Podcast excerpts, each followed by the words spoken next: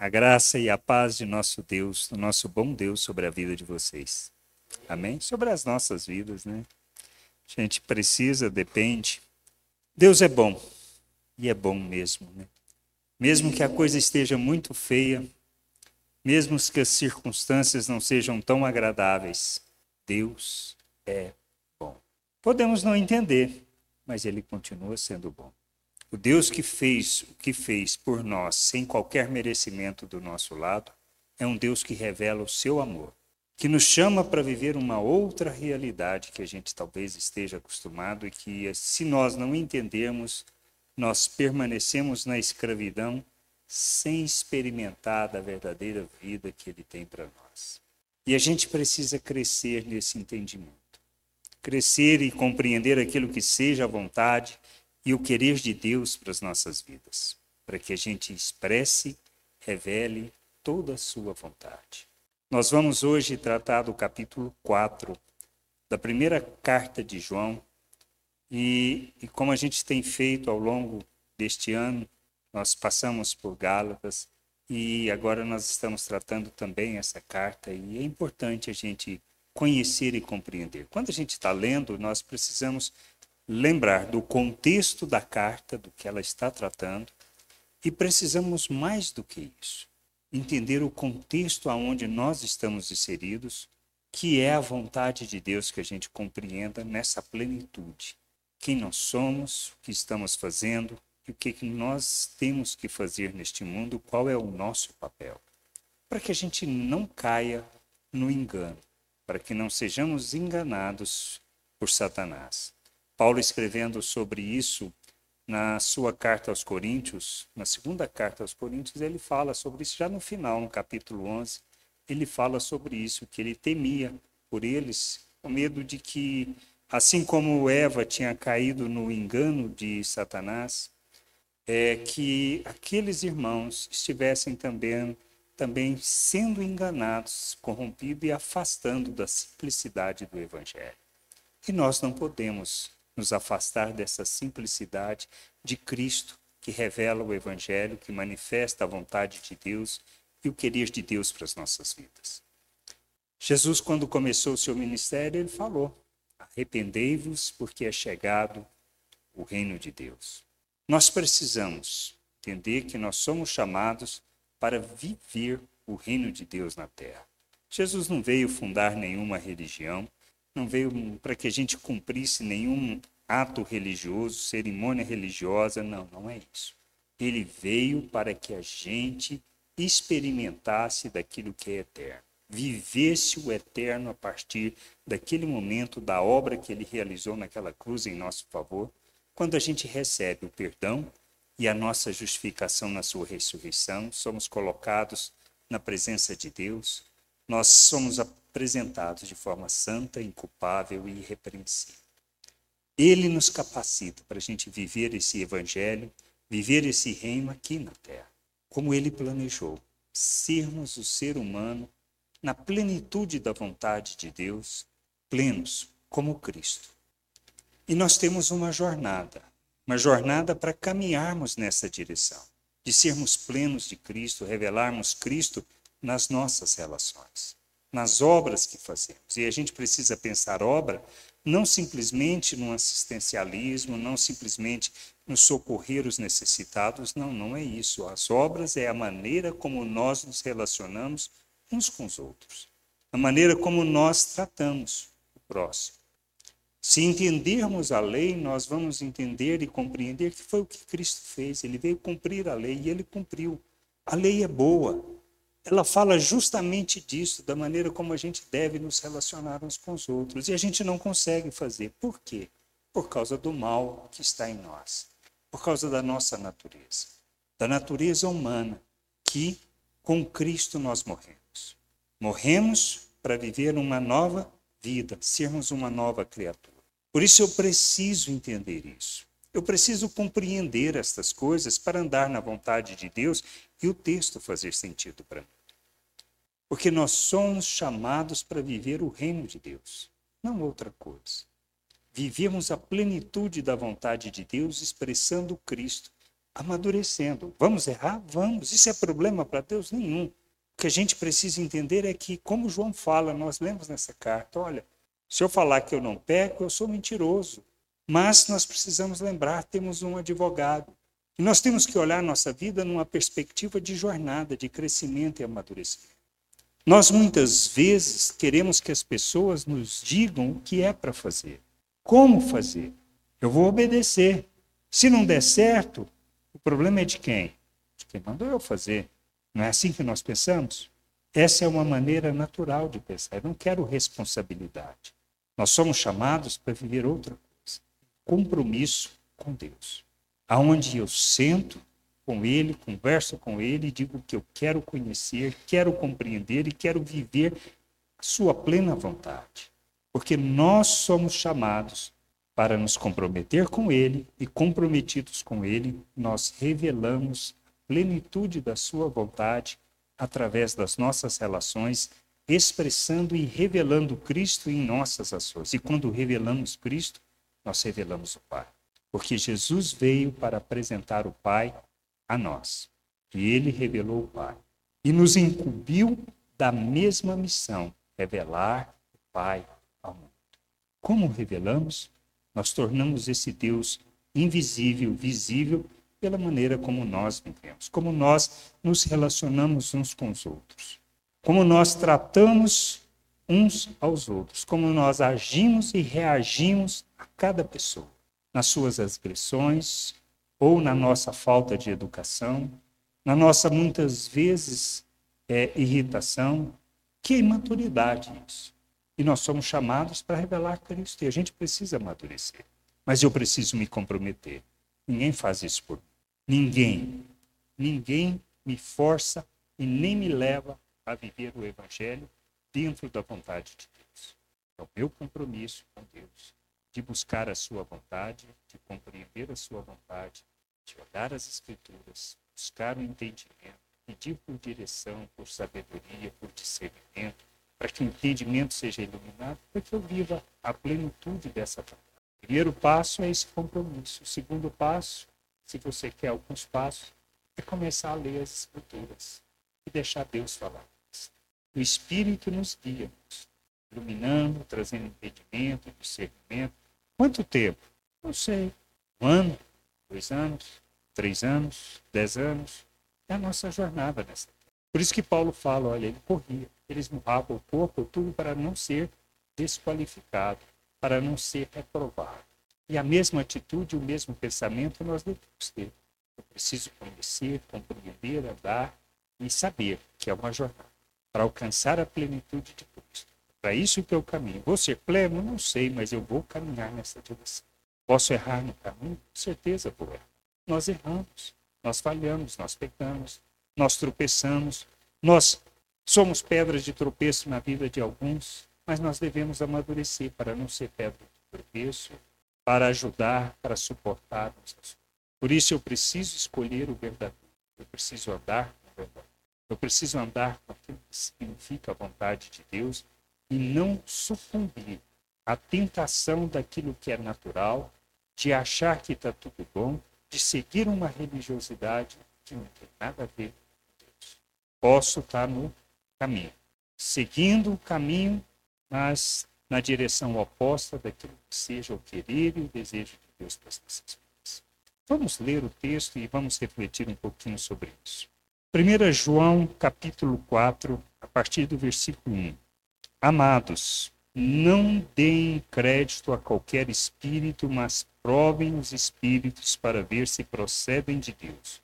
Porque muitos falsos profetas têm saído mundo afora. Nisto vocês reconhecem o Espírito de Deus. Todo espírito que confessa que Jesus Cristo veio em carne é de Deus, e todo espírito que não confessa isso a respeito de Jesus não procede de Deus. Pelo contrário, este é o espírito do anticristo, a respeito do qual vocês ouviram dizer que viria e que agora já está no mundo.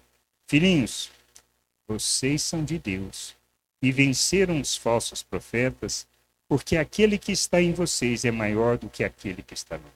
Eles procedem do mundo Por essa razão falam da parte do mundo e o mundo os ouve. Nós somos de Deus. Quem conhece a Deus nos ouve, quem não é de Deus não nos ouve. Nisto reconhecemos o Espírito da verdade e o Espírito do erro.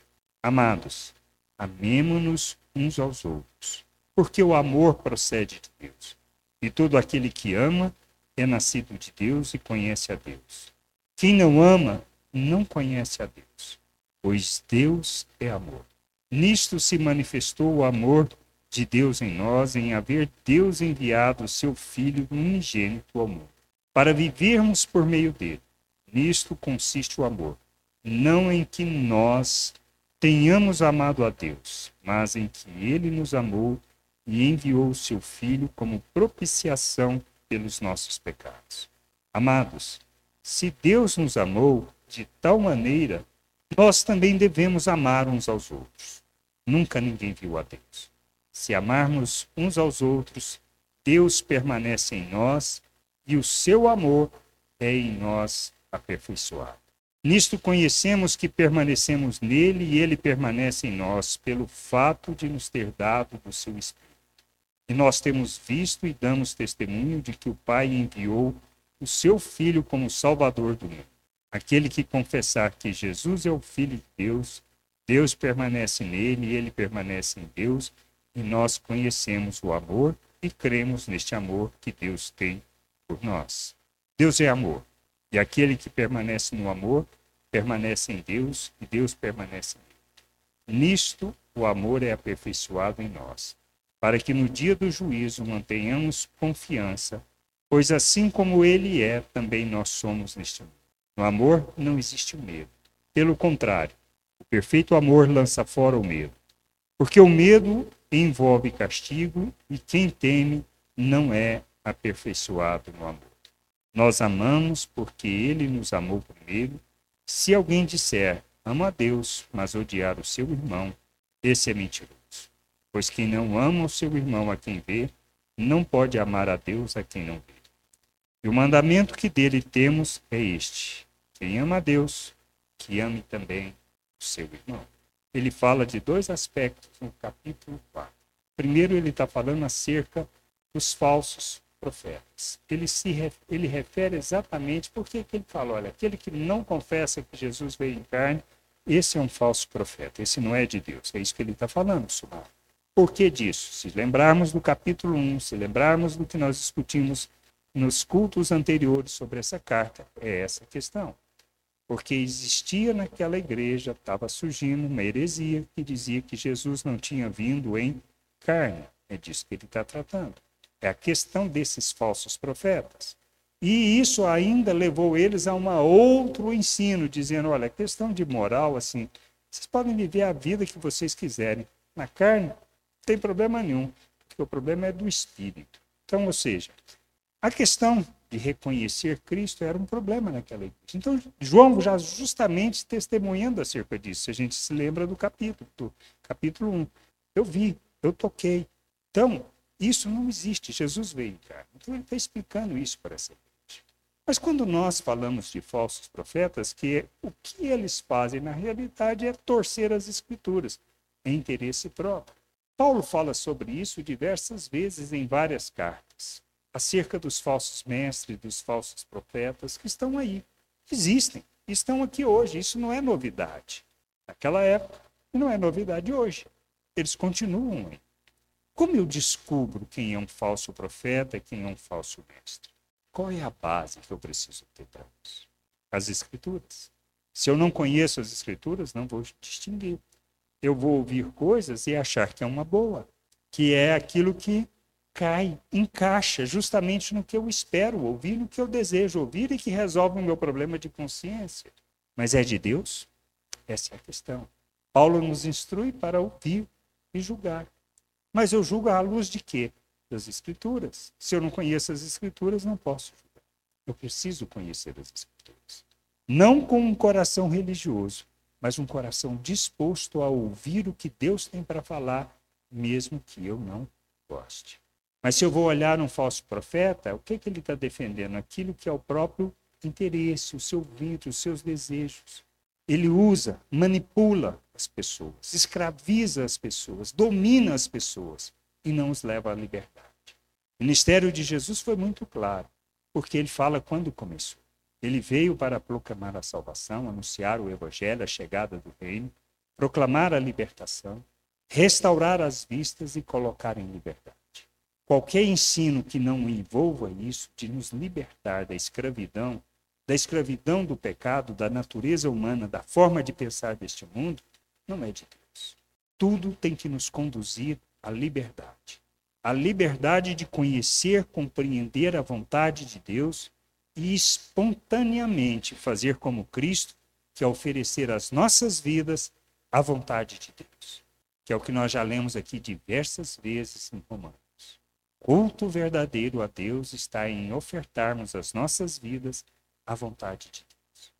E eu preciso conhecer essa vontade. E essa vontade simples é sim revelarmos Cristo ao mundo, revelarmos a salvação de Deus, enchermos a terra com conhecimento da glória de Deus. É, no fundo, agirmos como Cristo, revelarmos Cristo ao mundo, porque quando revelamos Cristo, revelamos o Pai. Essa é a vontade de Deus. Que as nossas relações expressem Cristo. E aí a gente tem na família maduros, imaturos, crianças, e aí cada um a gente trata de uma maneira, ensina de uma maneira, conduz e reagimos. É inadmissível que um maduro haja como uma criança. Por isso que a gente fala, olha, a responsabilidade de, das despesas que nós temos como família são das pessoas maduras, são dos pais. Nós não esperamos isso de criança imatura. Por quê? Porque não vai entender acha que é uma obrigação e não é obrigação. Mas à medida que vai caminhando, vai entendendo e compreendendo por que, que tem que repartir as despesas, ajudar nas despesas. Porque está amadurecendo, está entendendo. É a mesma coisa assim, um filho que fica na casa dos pais até 40 anos, 50 anos. Você acha que essa pessoa vai amadurecer algum dia? Não vai. Precisa sair de casa. Precisa, na realidade, os pais mandar embora. Ó, Vai dar um jeito na vida. Precisa, porque senão não amadurece. É difícil? É. Pai, você fica preocupado? Fica, mas ele aprende. E aí começa a amadurecer e entender que as contas, ou seja, o dinheiro que recebe, não é para gastar em qualquer coisa. Tem muita coisa que precisa ser controlada e como gastar. Isso é maturidade. Na família de Deus é diferente? Não, não é. A mesma coisa, é os mesmos processos. Então a gente precisa amadurecer para revelar Cristo e ensinar o outro a revelar Cristo para que ele cresça. Ser exemplo, ser modelo. Por isso falo, olha, sede meu, Paulo fala, sede meus imitadores como eu sou de Cristo. Ele está falando de quê? Da maneira de viver, da oferta que ele fez de sua vida em favor da vontade de Deus para que essa vontade fosse revelada. E é graças a essa atitude de Paulo, esse empenho dele, esse compromisso com Deus, que nós temos hoje o evangelho escrito. As cartas, a maioria, foram eles que escreveu. Um homem que se comprometeu e evangelizou toda uma região. E a gente precisa ter o mesmo compromisso com o reino de Deus e a vontade de Deus para não cair no engano desses falsos profetas que estão aqui pervertendo, corrompendo e se eu não conheço e não compreendo a simplicidade de Cristo, do evangelho que ele anunciou, eu caio. Caio no engano achando que está beleza, que está tranquilo. Não está. E aí, todos nós que conhecemos a salvação pela graça, nós prestaremos conta diante do tribunal de Deus sobre as obras que praticamos, sobre a minha omissão, a minha preguiça, a minha falta de compromisso, a minha procrastinação naquilo que eu preciso fazer. Eu preciso amadurecer, eu preciso crescer. É o natural, é o normal. Qualquer coisa diferente disso é irracional dentro da realidade de Deus espiritual que ele nos chama para viver. É o que Paulo fala quando ele escreve aos Coríntios, fala assim: "Olha, gente, eu não pude falar com vocês a pessoas maduras, eu tive que falar com vocês como crianças". Por quê? Porque vocês não entenderam nada, porque vocês estão vivendo como pessoas naturais. Isso se aplica às nossas vidas. E a gente precisa nos comprometer com Para, primeiro, amadurecermos, segundo, conhecermos, entendermos qual é a vontade de Deus para as nossas vidas e como a gente deve viver aqui.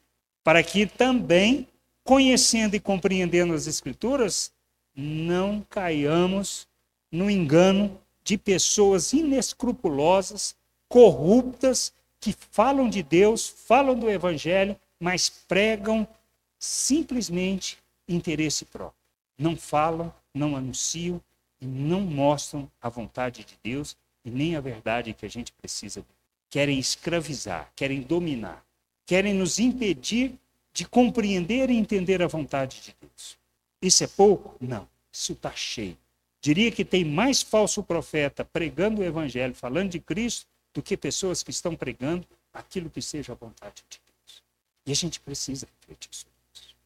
Aonde eu estou, qual é a minha caminhada, qual é a minha jornada, para onde eu estou indo, qual a direção que eu tenho tomado, qual o compromisso que eu tenho com Deus. Não é comigo, não é com Ari, não é com Guilherme, não é com ninguém. É o compromisso que eu tenho com Deus quanto à sua vontade. Nós somos meros instrumentos de Deus para ajudar, para aprender, para fazermos a caminhada juntos. E vamos errar com vocês. Mas nós temos um compromisso de crescer, de amadurecer, de buscar, de entender, que é um compromisso que nós todos precisamos ter como família, como congregação. Conhecer a vontade de Deus, buscar essa vontade, viver essa vontade, andar nessa vontade, para glorificarmos o Senhor. Porque tudo, como Paulo escreve no final do capítulo 11, tudo, tudo foi feito por Ele, é para Ele e é por meio dele. É para Cristo, nada mais. As coisas deste mundo usamos, usufruímos, mas não nos deixamos ser dominados. Não corremos atrás das coisas deste mundo. Não podemos correr, porque nós temos um compromisso muito maior. A gente aproveita do mundo as oportunidades que nos dão. Como Paulo instruiu os escravos. Olha, gente, não corra atrás da liberdade de vocês, estejam contentes na situação que vocês conheceram a Cristo. Mas se tiver a oportunidade de ser livre, o que, que ele fala? Pegue. A mesma coisa é a nossa realidade. Isso é viver o Evangelho. Isso é compromisso com Deus. Isso é andar na vontade. E não cair no engodo de falsos profetas que ficam prometendo coisas que não estão nas Escrituras. Não é a nossa situação aqui, ah, Jesus não veio em carne. A gente nem discute isso porque a gente sabe que veio em carne. Mas os outros ensinos dos outros falsos profetas, talvez estejamos sendo enganados por falta de conhecimento, por falta de entendimento da vontade de Deus. E não tem outra fonte Escritura Sagrada. Se eu não ler, não vou chegar em lugar. E lendo quer dizer que eu vou ter todo entendimento? Não. Talvez depois de você ler algumas vezes, algumas vezes, algumas vezes mesmo que você vai começar a entender o que, que Deus está falando. Mas é uma dependência do Espírito. Porque se a gente lê com o coração corrompido, cheio de natureza humana, certamente não entenderemos e nós agiremos como os falsos profetas, buscaremos aquilo que é o nosso interesse. Como já ouvi várias vezes, tirando a passagem de contexto, fala, olha, se a gente pedir a Deus o que quiser, ele vai dar. E aí a pessoa começou a pedir o carro, não tem nada a ver. Mas passagem, nem com a vontade de Deus. Isso quer dizer que eu não preciso de um carro? Não, não quer dizer isso, não. Se eu precisar, Deus vai suprir. E é isso que a gente precisa entender. Deus nos dá o que nós precisamos para o seu bem e para a sua vida. E aí ele entra no outro aspecto, quando ele fala acerca do amor. A gente precisa entender que Deus é amor. Paulo escrevendo aos Coríntios, no capítulo 3, 13, ele fala do amor. Tudo vai passar, mas o amor é a única coisa que permanece, porque Deus é amor. E a gente precisa entender, amor não é gostar, porque não depende de eu gostar não gostar das pessoas. Isso é um sentimento natural. O amor de Deus não é isso. O amor de Deus é o fazer o que precisa ser feito, porque Deus faz. Se ele nos salvou, se ele providenciou a salvação quando nós éramos ainda pecadores, e nós muitas vezes queremos assim, olha, só vou perdoar aquele lá quando ele reconheceu o seu erro. É ou não é? Isso é de Deus? Não, isso é do diabo. Isso é natural. Quando a gente fala em natureza humana, a gente fala assim, a gente pensa que é nosso. Não, não é não. Isso é natureza do diabo. A nossa natureza humana é natureza do diabo. Quando a gente anda segundo a natureza humana, nós estamos andando segundo o diabo e não segundo Deus. Então, se eu exijo que o outro se arrependa para eu perdoar, isso é de Deus? É isso que a gente precisa. Eu vou fazer por o outro, não porque ele merece, mas porque eu sei que Deus faz. Por isso, no Velho Testamento, e Paulo escreve isso na carta aos Romanos, se o teu inimigo tiver com fome, ou se ele tiver com sede, o que, que a gente faz? Se lasque. É isso que a gente fala para ele? Se vira? É? Não. É para nós fazermos o quê? Dar água de beber, dar o que comer. Se ele precisa de ajuda, no Velho Testamento fala acerca do seu animal de carga que caiu. A gente deve ir lá ajudar a erguer o animal, mesmo para o inimigo. Hoje em dia, talvez ajudar a empurrar o carro, consertar o carro, mesmo para o inimigo. Isso é expressar amor. Paulo fala que quem ama não pratica o mal contra o próximo. Que a lei e os profetas se resumem a dois mandamentos: amar a Deus e amar o próximo. Nós revelamos que somos filhos de Deus, conhecemos a Deus quando amamos. Não quem nós gostamos. Amamos todas as pessoas com quem nós nos relacionamos e somos capazes de fazer por ela o que precisa ser feito. Como Deus fez por nós. Esse é o entendimento que Deus deseja que a gente tenha. É assim que nós revelamos que nós conhecemos Deus. Se eu odeio, se eu não perdoo, isso quer dizer, não entendi perdão de Deus recebido, não entendi o amor de Deus recebido. Estou simplesmente sendo criança imatura. E nós somos chamados para viver e revelar esse amor. Pois se permanecemos nesse amor, nós não só conheceremos mais a Deus, mas revelaremos mais esse Deus. E a gente precisa entender, não é uma questão assim, amanhã eu acordo outra pessoa. Não. É uma jornada de entendimento, de discernimento, de iluminar entendimento. Deus vai nos conduzindo, mas eu preciso do primeiro passo: compromisso com Deus. Compromisso em querer conhecer a sua vontade, em compreender a sua vontade, compreender o seu querer e a essa vontade me submeter, para que ele se revele através da minha. O Evangelho de João fala disso, apresentando Deus é amor. E se eu amo, eu estou em se eu gosto, se eu amo, eu estou Deus. E eu estou revelando Deus às pessoas. E você faz o que precisa ser. Porque Deus fez por nós. Nós somos chamados para isso. Esse é o verdadeiro evangelho. Andar na verdade, não me submeter ao que é falso, exige discernimento, exige compromisso com Deus e exige andar na vontade de para revelarmos, manifestarmos a vontade e o querer de Deus nessa Muita coisa para aprender temos.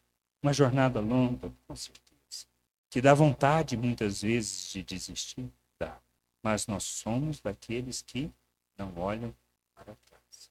A gente persevera na direção que Deus nos chama para para experimentarmos da verdadeira liberdade, para experimentarmos da verdadeira, para revelarmos o Criador. É isso que a gente precisa ele nos colocou em Sua presença. Cristo nos colocou na presença do Pai. Ele nos uniu com a obra que Ele fez com o Pai. Nós estamos nele, Ele está em nós. Nós somos pedras vivas deste tempo. Nós somos o santuário de Deus, morada do Espírito. Para quê? Para revelarmos esse Deus ao mundo. Não é para falar das nossas das nossas religiosidades, dos nossos problemas, das nossas dificuldades, do querer impor às pessoas um evangelho que não tem nada a ver com o reino de Deus. É agirmos em favor do mundo, revelando Deus, manifestando o seu amor, independente de quem seja, independente de merecer ou não. É isso que a gente precisa. Estamos aqui para revelar Deus às pessoas, para encher essa terra com conhecimento da glória do Senhor, para revelarmos toda a bondade, toda a misericórdia, toda a graça de Deus. Porque o dia do juízo. Nós vivemos a graça que é manifesta, que é revelada, que foi feita pela obra que Cristo realizou e que nós temos papel de revelar essa graça, esse amor, essa misericórdia. Ninguém mais vai fazer isso. Somente nós, quando crescemos, quando amadurecemos, quando compreendemos a vontade de nas pequenas coisas, nos pequenos detalhes da nossa vida, das nossas relações, como comunidade, como família, no trabalho, na rua, na escola, se eu estou estudando, importa. Eu tenho que revelar esse Deus. Eu preciso, eu preciso primeiro entender isso e aí caminhar nessa direção para cumprir e viver plenamente a vontade de Deus. Amém? Vamos ter um tempo de oração e depois nós vamos participar da ceia. Tá? Feche os teus olhos. Senhor, nós agradecemos por tua misericórdia, tua graça, tua bondade. Agradecemos pelo teu amor que o Senhor revelou. Abra o nosso entendimento, Senhor. Abra para que a gente possa entender e compreender a sua vontade e vivermos a simplicidade revelada por Cristo no teu evangelho. De maneira que nas boas novas a gente compreenda como devemos viver neste mundo, como andar neste mundo, não sucumbindo, Senhor, aos desejos da natureza humana, mas rejeitando toda a obra da, das trevas, possamos nos comprometer com seu amor, com sua vontade, buscar o conhecimento, o entendimento, a compreensão da sua vontade para sermos instrumento de justiça, expressão dessa graça maravilhosa, do teu amor maravilhoso revelado a nós. Nós precisamos mais do que revelar entender, para que entendendo e conhecendo deste amor, na plenitude da tua vontade, possamos expressar, revelar e manifestar esse amor no mundo, para que o teu nome seja glorificado, para que o Senhor receba toda a glória, todo o louvor, ó oh, Pai, para que vejam o Senhor através de nossas vidas. Conduza-nos nessa jornada, ensina-nos a comprometer contigo, com teu querer e com teu desejo, iluminando o nosso entendimento e conduzindo. Nós pedimos e te agradecemos em nome de nosso Senhor Jesus Cristo. Amém.